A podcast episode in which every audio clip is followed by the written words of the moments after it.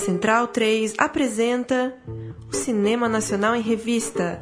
É o Central Cine Brasil.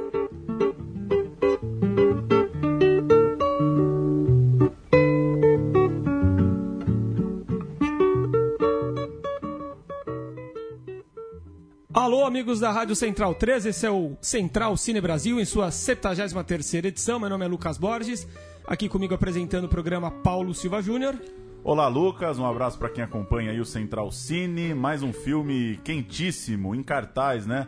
Para quem sabe a gente ainda consegue levar um pessoal para pegar ele no cinema. Exatamente. Hoje nós vamos conversar por telefone com Guilherme Weber, ator consagrado por papéis como em filmes como Ari do Movie, Olga, também novelas da Globo. É, e estreia como diretor em Deserto, filme que venceu o prêmio de melhor direção de arte para Renata Pinheiro no Festival de Brasília no ano passado. Como vai, Guilherme? Tudo bom? Obrigado por nos atender. Boa noite. Boa noite, amigos. Obrigado pelo convite para falar sobre o filme. Obrigado você. Só passando aqui rapidinho pela sinopse do filme. Deserto é uma adaptação de Santa Maria do Circo, né? romance do mexicano Davi Toscana. E nessa história, é, o Guilherme conta é, retrata um grupo de velhos artistas que viajam apresentando o espetáculo pelo sertão brasileiro. E quando chega um pequeno vilarejo, esses artistas descobrem uma cidade abandonada. Velhos e cansados da vida errante, os oito artistas decidem ficar nesse vilarejo e quixotescamente fundar ali uma nova sociedade. Eu começo te perguntando, Guilherme, se a arte pode é, salvar o, o, nosso país de, de entrar aí, de, de viver num cenário é, semelhante ao de deserto, se é que nós já não vivemos num cenário como esse? É, essa acho que é a, é a pergunta fundante do filme. Se a arte e os artistas têm a capacidade de mudar o mundo. É, o que acontece com eles, e que eu acho que é um retrato do que acontece com a gente sempre, é que na ausência da arte nós vamos ficando cada vez mais selvagens. A arte existe também não, não para domesticar é, sentimentos bárbaros, mas para canalizá-los para lugares positivos, né?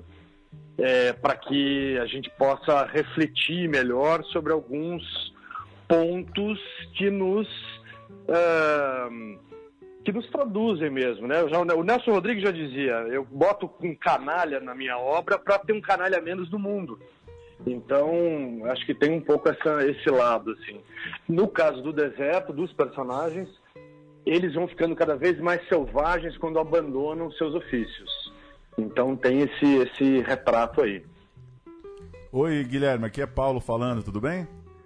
E aí, Paulo, boa noite, querido. É, Guilherme, eu queria que você falasse um pouco dessa sua primeira experiência como diretor, antes da gente entrar no filme propriamente dito. É, enfim, pergunta bem, bem é, é, básica mesmo sobre o ofício. O que, que você observava enquanto ator que referências que você traz ou que você é, rejeita da sua convivência de set, seja na televisão, seja no cinema, e por que que a sua primeira experiência já é com uma trupe, num lugar inóspito? Da onde veio a vontade de fazer esse primeiro experimento já nesse contexto, é, retratando artistas num lugar rodando o Brasil, enfim, conta um pouco pra gente.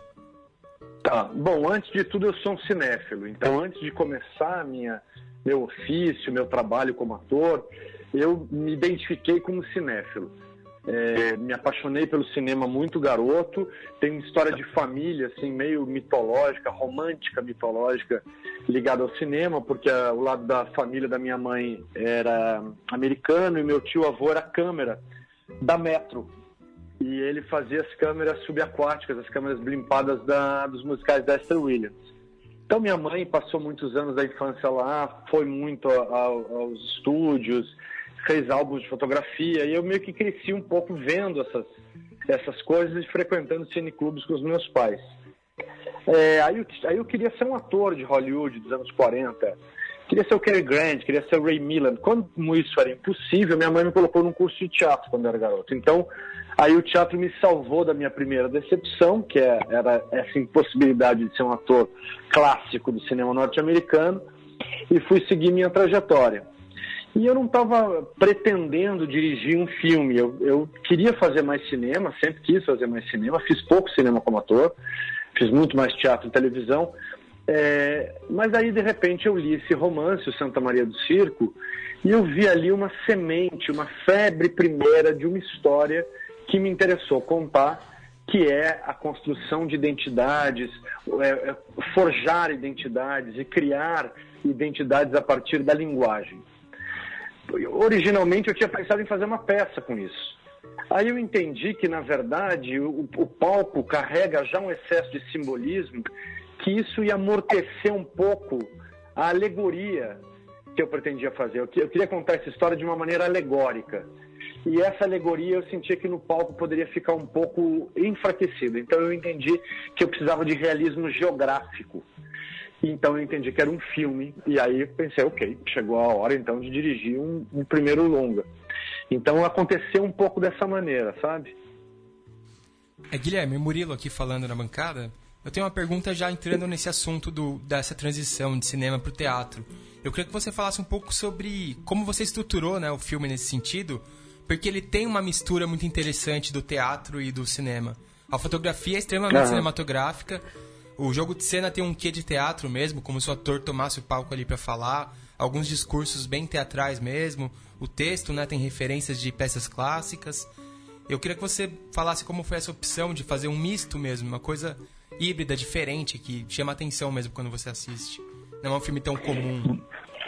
Sei, é, eu acho que eu acho que o deserto tem uma certa originalidade que eu atribuo mesmo a isso como você falou, um pouco esse mais do que a esse hibridismo entre o teatro e cinema, uma certa liberdade que o teatro me concedeu. Eu, eu vejo pela minha experiência no cinema como ator e pelos meus colegas, o que eu acompanho um pouco deles, que eu acho que às vezes o cinema tem uma tendência a sufocar os seus realizadores num excesso de regras, num, num excesso de conceitos. Que talvez o David Lynch seja o cara que mais consegue fugir disso por estar dialogando com o inconsciente, com a pintura, com as artes visuais, já está num, lugar de mais liberdade. Como a minha, o meu ofício é ser ator é, primordialmente, eu pude me conceder uma liberdade na realização desse filme que eu acho que traz uma certa originalidade, que é uma liberdade que o cinema devolveu ao teatro. Quando o cinema foi inventado, ele libertou o teatro do realismo, ele libertou o teatro dessa necessidade de ser crônica e, e, deixou o teatro viajar num campo muito mais simbólico. Eu quis trazer um pouco disso, um pouco do epicismo do teatro. Eu falava muito em vamos filmar uma ópera barroca, é, pedia para os atores que eles não tivessem medo de soar teatrais, porque acho que a interpretação do cinema não precisa só ser o naturalismo, só ser o realismo para os atores. Eu acho que os atores podem optar por outros, outras estéticas no seu próprio trabalho. Né? Já dizia o Antunes Filho quando estudava os atores do cinema mudo e a Greta Garbo e todo aquele, aquele excesso gestual e de expressões faciais, enfim, que até então não, não se encontra mais lugar no cinema. Então acho que tem essa liberdade. Agora, ao mesmo tempo, o Deserto me parece um filme extremamente cinematográfico porque ele dialoga com a nossa cinematografia e com a minha, nossa, minha cinematografia de, refer, de referência diferente, de, por exemplo, do cinema argentino, que eu identifico como um cinema que dialoga profundamente com a literatura, muito mais com a literatura do que com o próprio cinema. Então acho que esse é um pouco o caminho assim que eu, que eu enxergo do filme, não que as pessoas precisem enxergar dessa maneira. Excelente, Guilherme. Deserto é um filmaço. Você citou aí Antunes Filho, eu vejo em Deserto Antunes Filho, eu vejo em Deserto Bergman, eu vejo em Deserto John Ford, eu vejo em Deserto João Cabral de Melo Neto, eu vejo Rui em des... Guerra. Rui Guerra, a gente vê em deserto. A gente pode. Você falou das artes pictórias, a gente pode voltar para Tintoretto, a gente chega em, em, diversos mundos, chega em, em Moulin Rouge, chega em, em barroco gótico. Gente, o deserto realmente daria uma série, um, um universo inteiro de filmes e, sobretudo, pela escolha do elenco, que você teve é, não sei se uma obsessão ou se foi tão simples. Queria que você comentasse essas escolhas e, sobretudo, o monólogo dele, Lima Duarte. Que ali o arrepio veio no braço, porque ali a, a gente pôde ver a, uma prim, primazia mesmo do, do que é a drama, do melhor da dramaturgia mundial, né? Lima Duarte. Exatamente. Bom, primeiro, assim, que bom que você leu essas coisas todas. São, são todas referências minhas para fazer o filme. O John Ford, os espaços abertos, o Bergman e os closes, e o, o Caravaggio, o Virmer, o Tintoreiro, que, que são as nossas referências de estudo de luz. Então, que bom que essas coisas a, a, existiram na tela. Fico feliz. A escolha do elenco, eu sempre acho isso, eu sempre pensei no teatro, em qualquer circunstância, que ah, quando você escala o seu elenco, realmente o trabalho de direção começou. É a hora que você saiu do papel, você saiu do roteiro, saiu do, do conceitual e começou a trabalhar como diretor. Aí você está definindo vozes, definindo repertórios é, próprios, né? O que, que os atores vão trazer para esse trabalho. Então eu tinha muito, eu tive muito cuidado para escalar esse elenco. Eu tinha alguns conceitos na minha cabeça. Um é que eu queria que esse elenco representasse em micro escala o Brasil. Como eu acho que de maneira muito íntima o filme é uma alegoria sobre a formação do Brasil. Então que esse elenco pudesse constituir uma paisagem sonora do nosso país. Então eu fui buscar atores é, na Paraíba, em São Paulo, no Rio, em Curitiba, em Minas, e eu pedia para que eles é, exagerassem até os seus sotaques, que eles não tivessem medo de regionalismo, para que a gente pudesse construir essa paisagem sonora. Depois o fetiche clássico de todo diretor, que é rostos novos. Todo mundo, né? Toda pessoa que vai fazer um filme quer revelar rostos novos para que o espectador não tenha tanta tanto repertório já sobre aqueles personagens. Então, por exemplo, a Magali Bife, que faz a Alma, o personagem careca do filme, é o primeiro longa-metragem dela, uma grande atriz de teatro, como é o primeiro longa-metragem do Claudinho Castro, que é o anão, da Pietra Pan, que é a menina. A própria Cida Moreira, que já fez muito cinema, nunca fez um filme muito comercial. Então, o Everaldo Pontes, Fernando Teixeira são atores expoentes do cinema do Nordeste. Então, tem, tinha esse lugar. E eu queria que eles fossem liderados por um herói do cinema nacional. E como o Lima Duarte é meu ator favorito, eu escrevi esse personagem para ele. É, mostrei o roteiro para ele num primeiro tratamento, dizendo: Lima, se você não quiser fazer, você me avisa, porque isso reconfigura todo esse personagem. E escrevi esse monólogo para ele, que é um monólogo que não tem no livro, uma situação que não tem no livro, que é um pouco essa, esse fascínio do cinema eternizar o trabalho dos atores, essa vitória sobre o tempo.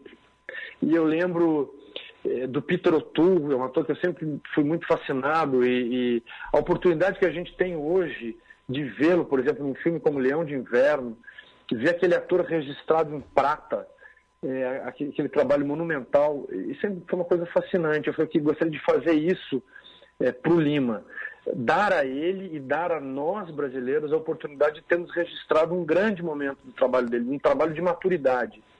Então, o Lima, aos 87 anos, chegou no set do meu primeiro filme para fazer o seu quinquagésimo e faz esse monólogo de seis minutos sobre a velhice, sobre a arte, que é um dos meus momentos favoritos no filme. E fica a dúvida, então, foi de primeira? Foi de primeira, é assim, não é um plano sequência em seis minutos. A gente fez alguns cortes, mas foram várias vezes todas de primeira. O Lima Duarte é um ator que entrega tanto que a gente fez várias vezes e cada vez ele, ele fez fazer modulações mais incríveis, uma gestalt mais incrível, um sentimento mais incrível. Difícil foi montar é, todas as opções que a gente tinha. É, Guilherme, eu trabalho com atores quando tem um ator por trás da câmera é sempre um dos grandes focos, né? Você estava aí contando da escolha do elenco e tudo. E normalmente atores que vão para trás das câmeras cuidam muito dessa parte. Às vezes deixam até uhum. a câmera muito solta. E no seu caso tem um pouco o contrário, né? A sua fotografia com o português, eu esqueci agora o nome dele, é espetacular. Rui Poças. Rui Poças, né? Que fez Tabu, filme fantástico também. Isso, é. é. A fotografia é incrível, muito bem pensada. Você falou que trouxe referências de arte. Então eu queria que você falasse um pouco sobre essa parte estética que é um dos grandes é, trunfos do filme mesmo, né? Ah, que bom, obrigado. É, talvez por ser o meu primeiro filme, eu senti a necessidade de pensar muito todos os setores. É, talvez um diretor, talvez não, com certeza, alguns diretores mais experientes vão ao set com um pouco mais de liberdade, se dão um pouco mais de liberdade técnica é, eu senti a necessidade de conceitualizar tudo, até porque a gente teria pouco tempo de filmagem e porque era meu primeiro trabalho também com o Rui, era o primeiro trabalho do Rui no Brasil. Então eu, eu desenvolvi um pouco já no roteiro uma cartilha do que eu imaginava essa fotografia. Então, primeiro eu imaginava ela em três tempos, que seriam os planos abertos, iniciais, com, com uma relação também de câmeras altas, um pouco como se fosse um olhar de Deus. Depois a câmera, quando eles chegam na cidade, os personagens chegam na cidade, essa câmera vai se horizontalizando num diálogo com a fotografia de arquitetura, é, para mostrar mesmo esse universo doméstico, as residências que vão tomando conta deles. E depois a câmera iria se aproximando dos personagens à medida que eles vão se tornando mais selvagens. E começaria a trazer rostos em primeiro plano, aí uma, uma referência ao Bergman e ao Dreyer, da Paixão de Joana d'Arc. Então eu tinha um pouco esse movimento da fotografia na minha cabeça. E sugeri ao Rui que a gente fosse muito categórico em cada plano, no, na, no sentido de resumir a narrativa em cada plano. É, eu lembro de ter falado a ele como você conta, às vezes, uma história para uma criança, você está lendo um livro de fábula para uma criança, e de vez em quando surge uma gravura, e você vira para mostrar para a criança, e naquela gravura ela vê condensada tudo que foi dito já, e, e um pouco, evocando um pouco do que virá. Então, essa sensação de síntese é, de um livro de fábula, eu queria incutir na fotografia e eu acho que a gente conseguiu. E aí também esse, essa evocação desse universo pictório, onde a gente foi reestudar ou estudar é, o, Caravaggio, o Rembrandt, o Wierner, para fazer essas composições de iluminação. Então, isso tudo junto, eu acho que criou uma fotografia muito é, erudita, complexa e bastante forte para o filme. Eu acho que foi o excesso de pensamento e a brilhant, de brilhantismo do Rui de conseguir traduzir tudo isso em lentes e, e técnicas, né? E com, a, com o talento também da Renata Pinheiro, diretora de arte, que foi premiada em Brasília, correto? Sim. Isso, é. A Renata é uma gênia, é minha grande amiga, eu já tinha trabalhado com ela no Árido Move, do Lírio, ela que fez a direção de arte do Árido, e acompanha o trabalho dela, ela é diretora também, então isso tá, coloca o diálogo num, num outro lugar é, de profundidade. E, e, foi bárbaro trabalhar com ela. Ela transformou aquela vila num lugar arquetípico, uma vila que é extremamente nordestina, extremamente brasileira. Acho que ela conseguiu colocá-la num lugar mais fabular. E, e, e, todos os detalhes, né? E o figurino também da Kika Lopes, que carrega esse universo do barroco, do teatro, da ópera, o que também torna o filme original. Eu vou fugir um pouquinho do, do, do deserto especificamente, aproveitar que a gente está falando aqui com um artista que transita muito bem por teatro, cinema e por novelas, para perguntar a sua opinião, Guilherme, a respeito de uma, de uma declaração controversa que o Vincent Cassel deu no ano passado, no qual ele fala que as novelas brasileiras acabam estragando os atores, seja por, por conta do, da, das gravações rápidas, né, das sessões rápidas de gravação, etc., por um certo exagero na dramaticidade. Gostaria de saber a sua opinião a respeito dessa declaração de um ator internacional, né, francês, que está vivendo no Brasil e tem esse olhar agora sobre a nossa dramaturgia. Eu acho que estragar é uma palavra um pouco forte. É, o que a novela faz, ela, ela hum, cria uma relação do ator com o público é, que às vezes cria um excesso de, de repertório. Esse frescor, às vezes, de você ver um ator na tela do cinema, você já viu muito na televisão, isso pode criar um certo distanciamento. Ao mesmo tempo, o público que frequenta o cinema brasileiro já não é mais o público que assiste novela. Esse público mudou muito e se setorizou muito. O que acontece para o bom e para o mal é que uma novela exige muito repertório do ator. Então, ao, ao terminar uma novela, você está esgotado. Então, você precisa renovar esse repertório. E, assim, é, essa necessidade de renovar um repertório é muito boa. E, ao mesmo tempo, a novela te coloca em situações muito distintas que exigem muito do seu repertório em muito pouco tempo. Então, na verdade, é uma grande escola, digamos assim, para usar uma expressão clichê, mas você pensar assim, que você faz uma novela que em nove meses você transita na comédia, no melodrama, no drama, convive com situações totalmente diferentes do seu personagem. Isso te dá uma riqueza de prontidão muito vasta. Então, acho que é tudo uma questão de equilíbrio. Agora, claro que para um estrangeiro talvez tudo soe um pouco exagerado, ou soe um pouco retórico, porque a novela precisa reiterar é, cada vez mais né, situações, porque também cada vez mais é um público menos preparado que assiste. Sim. E Guilherme, falar um pouco da, da sua, seguindo na sua experiência como diretor, é, agora você está vivendo de outro lado as questões do cinema brasileiro, né? O filme bem recebido pela crítica, né? A grande maioria das críticas, pelo que eu dei uma olhada, são positivas, favoráveis, é, uhum. parabenizando seu primeiro trabalho. Ao mesmo tempo, a gente vem numa safra de bons filmes e bilheterias pífias, né? Muita dificuldade em se manter nas salas, conseguir vencer uma barreira ali de uma bilheteria muito mínima.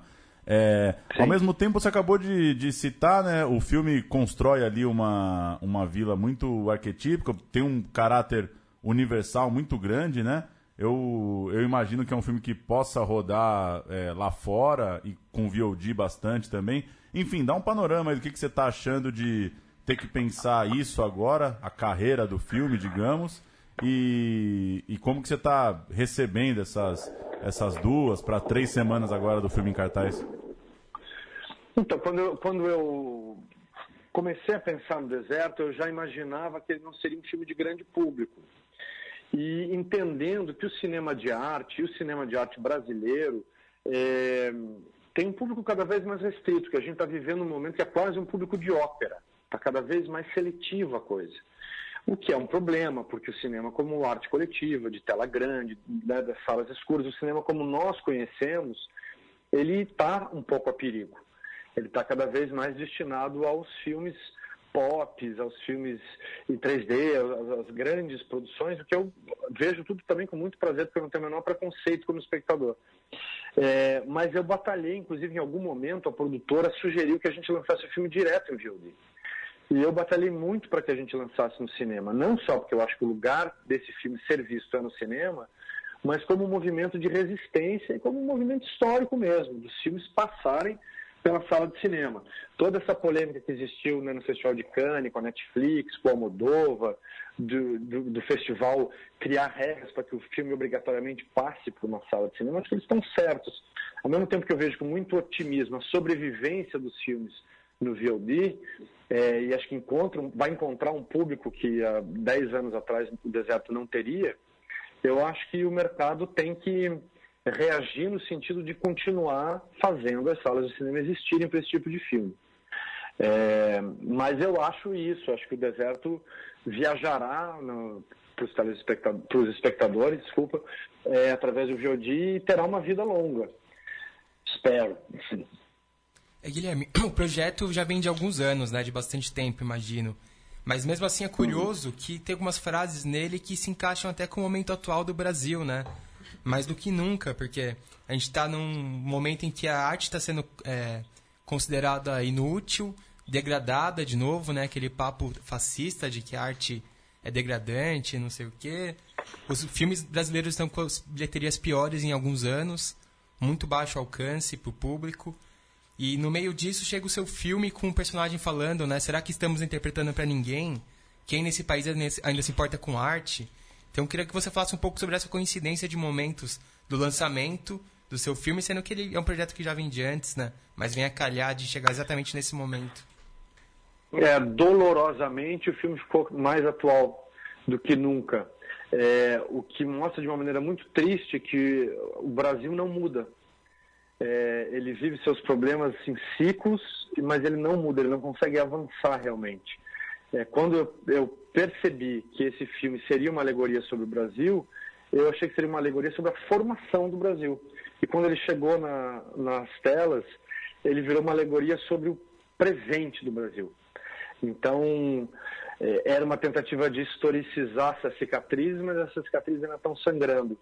É, era uma questão de falar, por exemplo, sobre essa dívida gigante, gigantesca que a gente tem com os negros, é, por ter sido a escravidão, por exemplo, o movimento de escravos da África para o Brasil é o maior movimento forçado da história da humanidade. E eu acho que a gente paga muito pouco essa dívida. E nesse ano, o Cais do Valongo, no Rio de Janeiro, que era o lugar onde os, os barcos, é, os navios negreiros desembarcavam seus escravos, foi declarado patrimônio da humanidade. e não tinha um representante da prefeitura lá. O Crivella, que é o infeliz prefeito do Rio de Janeiro, não mandou nenhum representante para mostrar o quanto o poder público precisa pagar essa dívida ainda. Então, isso é só um pequeno exemplo de tudo que está acontecendo. A arte, é, o, o, a exposição fechada em Porto Alegre. Hoje, um amigo meu, Wagner Schwartz, um grande performer brasileiro que mora em Paris, estava fazendo uma performance no museu de São Paulo, onde ele dialoga com uma escultura da Ligia Clark, nu, e propõe que os, os espectadores é, manipulem seu corpo como manipulam a escultura. É, uma mãe foi acompanhada de uma criança e participou da performance e o MBL acusou isso de pedofilia. Então, realmente é um lugar de, de um histerismo é, e os artistas são sempre os primeiros a serem atacados, porque são as antenas, são os radares, são as pessoas que se concedem liberdades e liberdades de reflexão da nossa situação. Então, os artistas serão sempre os, as criaturas a serem silenciadas e serão sempre a comunidade primeira a resistir. Então, o deserto virou um pouco esse, essa representação disso. Guilherme, se num sorteio de uma nova cidade agora você tivesse que preferir ser a polícia. A polícia. A prostituta? Não, a, a polícia. Cozinheiro? Não, não, peraí, eu tô pulando uma. O, o militar. É, é o, o militar. O. Padre? Ah, o militar, o, o padre, o negro ou a puta? Faltou o médico, né? Não, esses quatro. Ah, só esses quatro. Esses quatro. De, qual, qual, qual que lhe restaria? Eu ficaria, entre, eu ficaria entre o padre e a puta. O padre porque eu, eu fui um menino muito religioso. E eu acho que circula aí uma, uma coisa é, muito teatral nesse olhar, mas eu seria um padre muito bacana, não seria esse padre absolutamente retrógrado. E a puta, porque é um lugar ali onde os atores já estão acostumados a passar, você sabe que é, até os anos 50 as atrizes tinham que ter tinham carteirinha de puta. É, elas não tinham carteirinha de atriz, elas tinham carteirinha de prostituição. Então, nós já ficamos ali todo mundo na mesma comunidade, vamos tomar a mesma sopa na madrugada e tá tudo certo.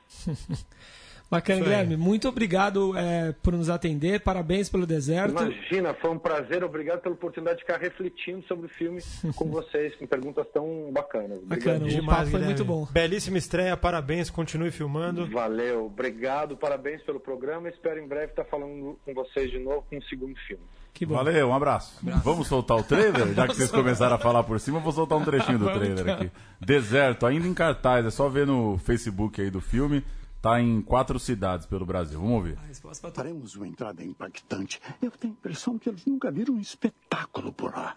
Instinto público deste lugar, aonde o vento faz quadrado. Viemos das asas do destino e do diabo, para suas botas encontrar. E eu que achei que o último vilarejo era parado demais.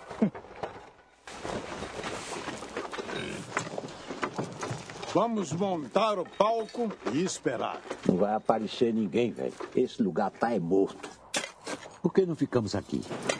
Porque aqui não tem público. Chega de fazer espetáculo dos abutres. Mas você é um artista ou o quê? Um milagre. Vamos ver o que tem dentro das casas. Ninguém vai entrar na casa de ninguém. Nós viemos fazer um espetáculo espetáculo, porque nós somos artistas, nós não somos salteadores.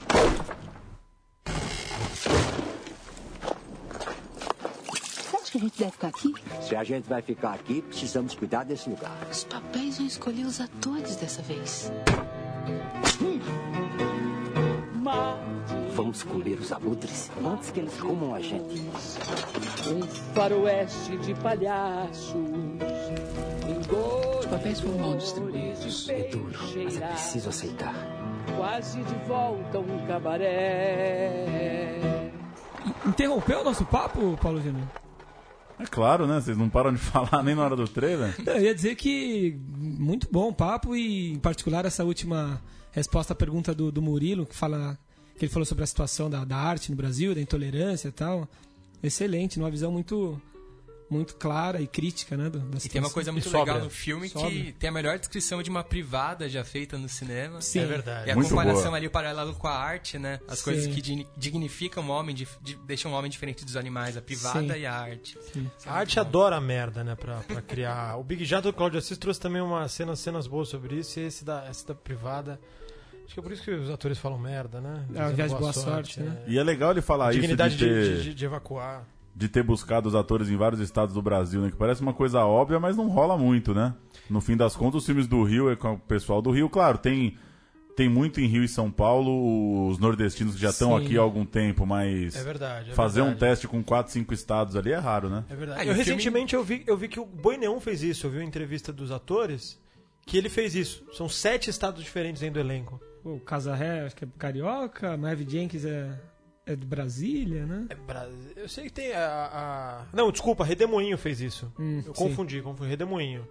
Cássia Kiza de um lado, Sim. Irandira de outro, o Júlio, Júlio, Júlio né? Andrade de um. Cada um é de um lado. Sim. E uma coisa curiosa é que ele tem essa preocupação de mostrar muito do Brasil no filme, mas ao mesmo tempo é universal demais, assim, né? É muito realismo fantástico que qualquer lugar do mundo pode assistir e vai entender numa boa. Muito pela arte, talvez, né? Porque Sim, senão poderia, poderia soar como só mais um filme de Brasil profundo e, e pessoas vagando pelo sertão. a né? fotografia, a direção de arte, tudo leva pra esse tom mais sóbrio, assim, né? Sim. E é legal isso que ele falou, né? Que talvez o teatro não ia dar conta mesmo, né? Porque. Eu acho que ia ser limitador mesmo, É. né? O filme tem uma coisa muito única que é a junção desses elementos todos naquela coisa bem diferente, né? Não é muito parecido com outras coisas. E eu discordo que venha mais do teatro. Acho que vem mais, como ele falou, citou, acho que é uma das primeiras perguntas, da ópera. O, o, o, o clima de silêncio e o clima, a linha cardíaca do filme é muito mais parecida com a ópera do que com, os, com, com o teatro. Sim. Que eu, que eu senti. Tem, porque tem música também, Tem né? música. Agora, de fato, é interessante o que ele falou também que chegaram a, a sugerir de estrear só em VOD, né? Então, assim.